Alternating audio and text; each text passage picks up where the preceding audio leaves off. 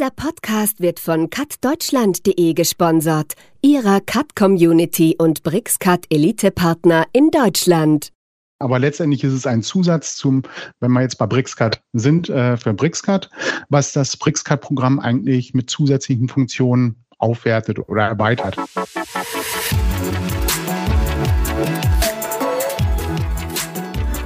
Hallo und herzlich willkommen zu einer neuen Folge von Cut Talk, unserem Podcast rund um die Themen Computer Aided Design, Technologien, Anwendung und Software.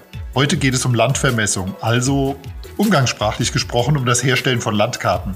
Jeder hat vielleicht so mittelalterliche Land- oder Seekarten vor Augen, die zwar sehr schön gestaltet waren, aber nur ein begrenztes Abbild der Wirklichkeit darstellten.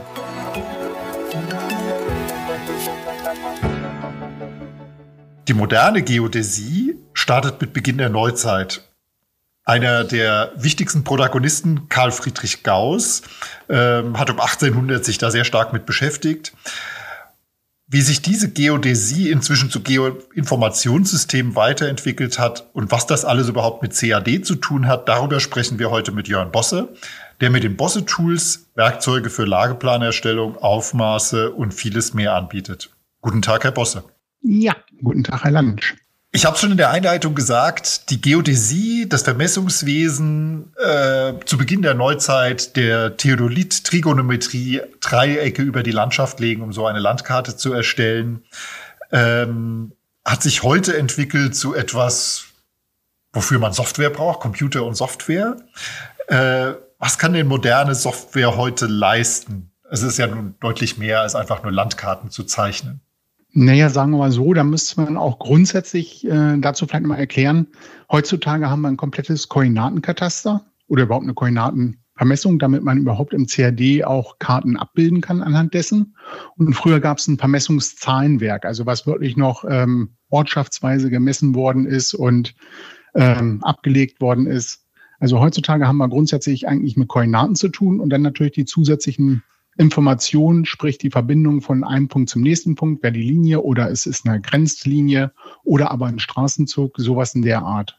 Und das lässt sich natürlich dann mit dem CAD abbilden, weil da hat man ja eine einheitliche Koordinatenfläche, so kann man es ja auch ausdrücken. Das heißt, man macht ein virtuelles Bild der Landschaft, sagen wir jetzt erstmal, wenn es um Landkarten geht, im Computer.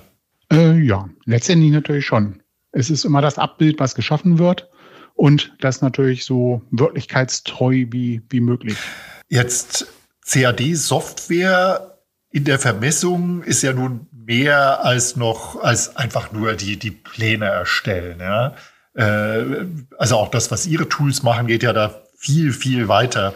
Äh, was fehlt denn in, in, in der ganz normalen C, also wenn ich mir eine CAD-Software kaufe, was fehlt denn darin, um die für äh, Vermessungswesen Anwendungen einsetzen zu können? Mm, sagen wir so, in erster Linie, ich sage jetzt einfach mal Koordinaten einlesen und auslesen. Es werden draußen im Außendienst Koordinaten erzeugt durch Aufmaße und vielleicht durch ein Berechnungsprogramm äh, durchgegeben und im, im Finale sozusagen habe ich dann die Koordinatendatei und die muss eingelesen werden können, damit dann durch Messpunkte auch in der Zeichnung dargestellt werden können, was hat denn der Vermesser draußen gemessen und dass man dann dementsprechend natürlich auch mit Zeichnungsmitteln, also sprich die Linien, Polylinien oder Signaturen, dann auch dementsprechend äh, noch Elemente mit hinzufügen kann. Aber man muss, man muss ja wissen, wo. Also die Koordinaten sind schon sehr, sehr wichtig. Und das ist eigentlich von Haus aus in keiner CAD-Software, also im BricsCAD nicht, in AutoCAD nicht, ist also gar nicht mit drin. Und genau die Koordinatenausgabe, es gibt zwar Möglichkeiten, ja, über Attribute irgendwie was auszugeben, Attributextraktion und solche Funktionen, aber es ist irgendwie nie wirklich so, wie der Vermesser es eigentlich braucht. Dass er nämlich sagt, ich muss jetzt eine CSV-Datei rausgeben, ich muss jetzt äh, das Format bedienen. Also, dass man in unterschiedlichen Formaten für unterschiedliche Anwendungen dann auch ähm, die Koordinaten weitergeben könnte. Das heißt, Koordinaten ist sowas, was die Vermesser verwenden. Da gibt es irgendwie so Kraus-Krüger-Koordinaten und ähnliches, äh, die, also praktisch ist eine Nomenklaturfrage, oder? Die Koordinaten sind die Basis. Also vielleicht mal ein ganz einfaches Beispiel. Ich habe einen Lageplan mit einer Straße und was auch immer, sowas dabei und dann möchte ich dort ein neues Haus planen und der Vermesser soll das draußen vor Ort abstecken. Dann kann ich in der Datei dabei gehen mit entsprechenden Tools, eben ein paar Punkte setzen an den Endpunkten oder Eckpunkten von dem Haus und muss diese Koordinaten dann ausgeben, damit der Vermesser die mit rausnehmen kann und es dort umsetzen kann. Er muss diese Koordinaten dann vor Ort abstecken. Und das wäre genau der Zusammenhang, wie kriege ich zum Beispiel das Gebäude äh, von der Karte in die Landschaft wirklich mit rein. Weil wenn der Bagger ankommt äh, und sagt, ich möchte jetzt hier ausgraben für den Keller, dann muss er schon ganz genau wissen, wo. Genau, das sind so diese Pflöcke, die man immer so, also ich habe mal ein Einfamilienhaus gebaut, genau. die dann irgendwo hingesteckt werden von dem Vermesser und wo der Bagger dann anfängt zu graben, genau. Mhm. Ähm, jetzt äh, entwickeln Sie ja sozusagen Add-ons für äh, CAD-Software, die genau solche Sachen machen. Erzählen Sie doch mal ein bisschen, äh, was Ihre Tools können. Ja, gut. Also Add-ons, das Wort finde ich persönlich nicht so gut. Also ich würde sagen immer Applikation. Das hört sich für mich irgendwie sinnvoller an, aber letztendlich ist es ein Zusatz zum, wenn wir jetzt bei BricsCAD sind, äh, für BricsCAD, was das BricsCAD-Programm eigentlich mit zusätzlichen Funktionen aufwertet oder erweitert. Und das ist natürlich dann oftmals von meiner Warte aus als Vermesser, ähm, was ich ja eigentlich ursprünglich auch bin, ähm, sehr vermessungsspezifisch. Also Koordinaten einlesen, ausgeben, das hatten wir ja schon, aber es gibt natürlich auch viele weitere Tools. Ich möchte jetzt äh, irgendwelche Lageplan-Geschichten erstellen. Ich habe Böschungslinien, dass man eine Böschungsschraffur eben damit drauflegen kann, dass man Mauersignaturen erstellen kann, überhaupt Liniensignaturen man kann Planrahmen erstellen, weil letztendlich, wenn ich eine schöne Karte habe, dann heutzutage wird zwar nicht mehr so oft geplottet, aber es ist schon Stand der Dinge, dass irgendwie so ein Plan als PDF-Datei immer noch weitergegeben wird, dass auch andere ähm, Leute sich das einfach mal direkt angucken können, dieses Ergebnis. Und da gehört halt einfach ein Planrahmen drumherum, zum Beispiel mit Koordinatenfähnchenbeschriftung. Also für mich ist das aus heutiger Sicht eigentlich mehr so ein Dekorationsrand, was man im Vermessungswesen so macht weil es legt ja keiner mehr wirklich so ein, so ein Lineal auf den Plan drauf und greift sich da irgendwelche Koordinaten ab oder so. Es gehört halt einfach dazu. Nice to have eigentlich.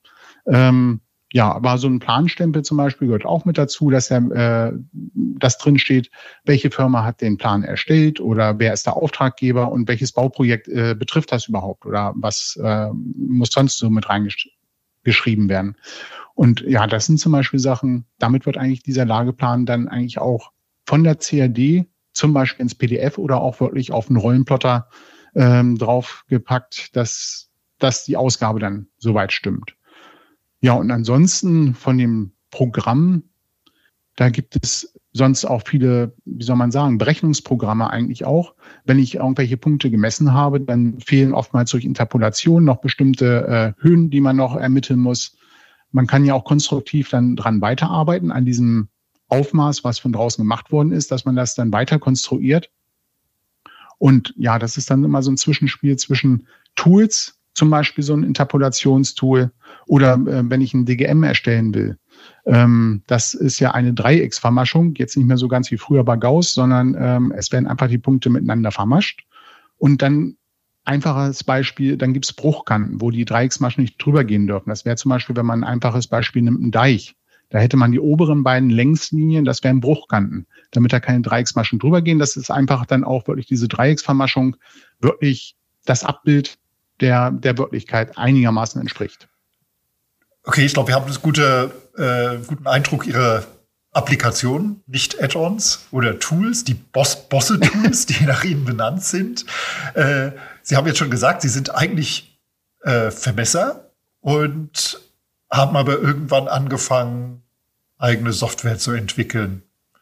Erzählen Sie doch mal, wie es dazu gekommen ist. Hm, ja, sagen wir so.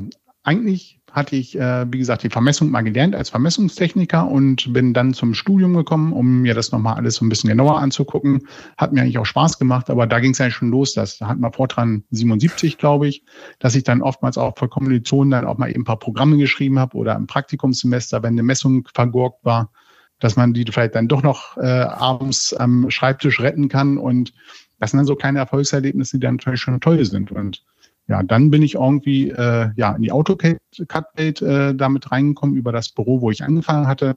Und ja, damals hatte ich mir noch klassischerweise ein Buch gekauft über List-Programmierung.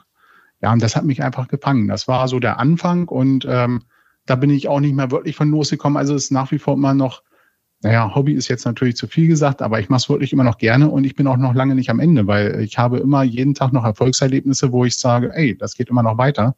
Man findet jeden Tag was Neues und heutzutage ist natürlich das Schöne, ich brauche in dem Sinne nicht mehr unbedingt ein Buch, sondern beim Buch ist ja mal so, wie, wie der Autor des Buches sozusagen, was der für Schwerpunkte setzt. Und wenn es interessant wird, dann fehlen natürlich Informationen.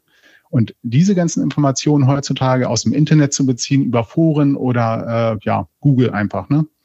Ähm, das ist schon toll, dass man da auch immer weiterkommt. Man kann sich auch selber natürlich immer über Foren einbringen, dass man andere dann auch weiterbringt. Es ist einfach schon toll, wie schnell man an diese Informationen rankommt. Also die Programmierung heutzutage kann man wirklich fast sagen, ja, das ist einen halben Tag googeln, einen halben Tag schreiben. Aber Fortran programmieren Sie heute. Dann zwischendurch Fortran programmieren Sie aber heute nicht mehr, oder? Nein, das war damals im Studium und ähm, ja, es war auf jeden Fall für den Anfang mal gar nicht schlecht oder auch dieses Basic, was man hat, äh, Q-Basic, glaube ich, war das und da DOS noch. Solche Geschichten. Ähm, mittlerweile bin ich eigentlich wirklich sehr speziell auf Lisp, hatte zwischendurch auch VBA gemacht, das nehme ich mal für Excel oder sowas, aber meistens für eigene Anwendungen. Aber so richtig zu Hause bin ich in dem Lisp und ähm, ja, wie gesagt, die, der Bedarf ist wirklich immer noch da, auch wenn Lisp natürlich schon oftmals totgesagt war oder ja, sehe ich gar nicht so. Man muss immer wissen, für welchen Zweck man das anwendet.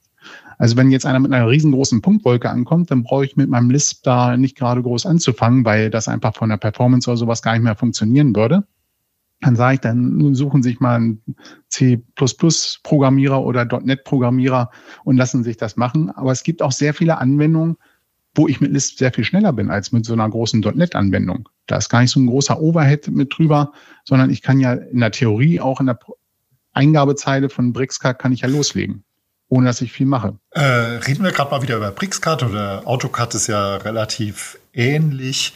Äh, Sie sind ja dadurch, dass Sie Applikationen für diese CAD-Programme schreiben, so ein bisschen abhängig vom Hersteller.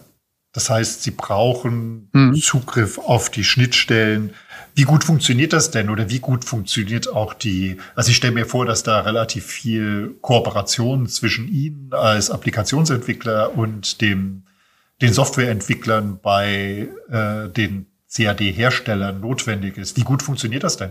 Also da muss ich sagen, gerade jetzt bei Brexcat speziell sehr gut. Weil ähm, da habe ich ja den Herrn Thorsten Moses auch so ab und zu mal als Joker in der Hinterhand, der sich um die ganze List Umgebung kümmert. Der hat jetzt ja auch den Blade geschrieben.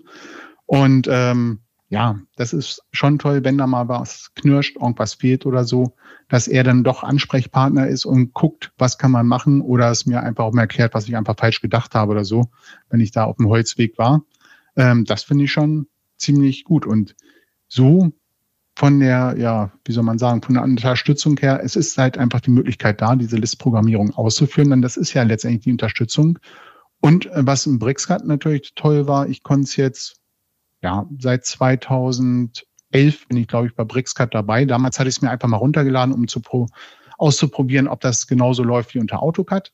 Da muss ich aber sagen, zu Anfang hat es überall noch ein bisschen gehakelt. Und das war, wie gesagt, der Thorsten Moses, der da auch wirklich mit Herzblut rangegangen ist und äh, versucht hat, nicht nur die Sachen gleichzustellen mit AutoCAD, sondern unter BRICS-Cut sind teilweise jetzt auch schon mehr Möglichkeiten, ähm, die ich dann aber wiederum nicht in AutoCAD unbedingt verwenden kann. Das heißt, im Moment geht es teilweise sogar rückwärts. Ähm, es geht nicht nur das Angleichen an AutoCAD, sondern es gibt mittlerweile einen Funktionsumfang, der größer ist als in AutoCAD. Und dann habe ich aber das Problem, weil ich für AutoCAD-Kunden wie für BricsCAD-Kunden äh, programmiere, dass ich natürlich dann manchmal auch sagen muss, ja, wäre schön, aber ähm, kann ich dann wiederum nicht unter AutoCAD verkaufen. Also ähm, ein Beispiel vielleicht dazu. Ähm, seit der letzten V21-Version, glaube ich, ist, äh, sind die ganzen TIN-Funktionen, also das äh, alles rund um die äh, digitalen Geländemodelle. Das ist jetzt alles äh, auch als Schnittstelle offengelegt, auch für die List-Programmierung. Und da habe ich jetzt natürlich schon so meine Sachen äh, programmiert, äh, was ich jetzt schon in der Schublade habe dafür, wo ich dann den AutoCAD-Kunden aber sagen muss, nee, das funktioniert leider nur unter BricsCAD. Das ist jetzt so ein Fall, wo ich mich dann von meinem Grundprinzip eigentlich so ein bisschen abgewandt habe, weil ich gesagt habe, das ist mir viel mehr wert, dass ich das jetzt auch für BricsCAD-Kunden anbieten kann, als dass ich jetzt sage, ähm, ja, ich muss es gleichstellen unbedingt mit den AutoCAD-Kunden, weil die haben ja AutoCAD Civil und äh, für die Brexcard-Kunden kann ich halt sehr individuell jetzt auch DGM-Funktionen programmieren, weil Herr Thorsten Moses mir das alles auf dem Silbertablett serviert hat. Dann für mich stellt sich immer so ein bisschen die Frage, Sie programmieren jetzt Applikationen für Brixcad oder AutoCAD, die Funktionen, was wir vorhin sagten, mit den Koordinaten im Vermessungswesen ähm, bereitstellen, also Funktionen bereitstellen, die jetzt der Vermessungsingenieur braucht. Warum machen das denn die CAD-Hersteller nicht selbst? Also das ist, glaube ich, ganz einfach zu beantworten, weil ansonsten, es gibt ja ganz viele Branchen. Ich sage mal, BricsCAD gibt es für die Vermesser, das ist meine kleine Welt. Es gibt auch noch die Maschinenbauer, die Architekten, die, keine Ahnung, irgendwas damit machen. Ähm, es gibt ganz viele verschiedene Anwendungsfälle. Und wenn so ein äh, ja, Hersteller einer CAD-Software versucht, alles abzudecken, dann kriegen die so ein monströses Programm, wo alle einfach nur sagen, ich mach's wieder zu, das kapiere ich eh nicht. Also äh, es ist schon äh, eigentlich die Plattform, und das ist auch die eigentlich die Hauptaufgabe von so einem CAD-Hersteller, dass die Plattform erstellt wird und äh, dass sich dann die Branchen sozusagen mit eigenen Tools einklinken können, um sich das zu individualisieren oder für die eigenen Zwecke anzupassen. Weil mich interessiert es herzlich wenig, was beim Maschinenbau für Bemaßungstechniken da sind. Also das kapiere ich ja alles fast gar nicht. Das ist nicht so meine Welt. Ähm, und der Maschinenbauer weiß auch gar nicht, warum ich denn da so auf den Koordinaten rumreite. Es sei denn, CNC-Fräse oder irgendwie sowas. Ja, ist egal, aber Sie wissen, ich was ich meine. Ich verstehe das eigentlich ganz gut, ja. Okay, aber Sie sehen dann für sich als Applikationsprogrammierer, der, der Sie ja sind, durchaus eine Zukunft auch über die nächsten. Wenn Sie Fortran programmiert haben, dann ist auch die, äh, sagen wir mal, über die Hälfte Ihres Berufslebens haben Sie schon hinter sich. Äh, aber Sie sehen für den Rest Ihres Berufslebens noch genug Aufgaben, um ein Auskommen zu haben und Spaß an der Sache zu haben auch, oder? Also da sehe ich eigentlich gar keine Probleme. Im Gegenteil, also im Moment ist es wirklich so, äh, die der Bedarf wird meiner Meinung nach immer größer. Und das kommt auch daher, dass natürlich äh, bei vielen Firmen alte Schätze in den Schubladen liegen, auch Lisp-Schätze, wenn man das so mal sagen kann, wo dann auch mal an mich rangetreten wird, ja, können Sie das mal wieder auf Vordermann bringen, auf die aktuelle Zeit anpassen, wo ich dann aber teilweise schon ablehnen muss, weil ich es einfach nicht alles schaffen würde. Und das wird in Zukunft immer noch mehr werden, weil es ist ja nicht alles schlecht, was alt ist. Viele Firmen haben irgendwelche Programme, die haben sie schon seit 1998 laufen und das haben die schon immer so gemacht und die kommen damit gut durch äh, für bestimmte Anwendungszwecke. Irgendwie eine bestimmte Beschriftungsart oder was auch immer. Also manchmal sind das auch so ganz kleine Tools. Und von daher bin ich da also wirklich sehr, sehr positiv gestimmt, dass ich für mein, ja, mein Berufsleben sozusagen noch locker mit Lisp auskomme und ähm, sehe da jetzt also nicht, dass das irgendwie dann mal, also dass die Ideen alle sind. Da habe ich eigentlich gar keine keine Sorge, meine To-Do-Liste ist immer so lang, äh, das kann man gar nicht mehr schaffen in diesem Leben. Ich habe da ganz viele Projekte schon leider eingestampft, weil ich ja die Idee hatte, die war bestimmt auch nicht schlecht, aber da musste ich dann wieder überlegen, das schaffe ich ja gar nicht alles. Gut, dann bin ich, ich höre immer gerne optimistische Ausblicke in die Zukunft. Bin froh, dass Sie das auch haben und bedanke mich ganz herzlich und äh, wünsche Ihnen viel Erfolg für die Zukunft. Tschüss, Herr Bosse. Alles klar, Herr Land. Tschüss, vielen Danke. Dank. Ihnen gefällt unser Podcast zum Thema CAD? Dann klicken Sie jetzt schnell noch auf den Abonnieren-Button und verpassen Sie auch in Zukunft keine neue Folge. Das hilft auch uns, zum Beispiel um den Podcast weiterzuentwickeln und Sie auch in Zukunft mit interessanten Themen aus der Branche versorgen zu können. Für heute sage ich Tschüss und bis zum nächsten Mal.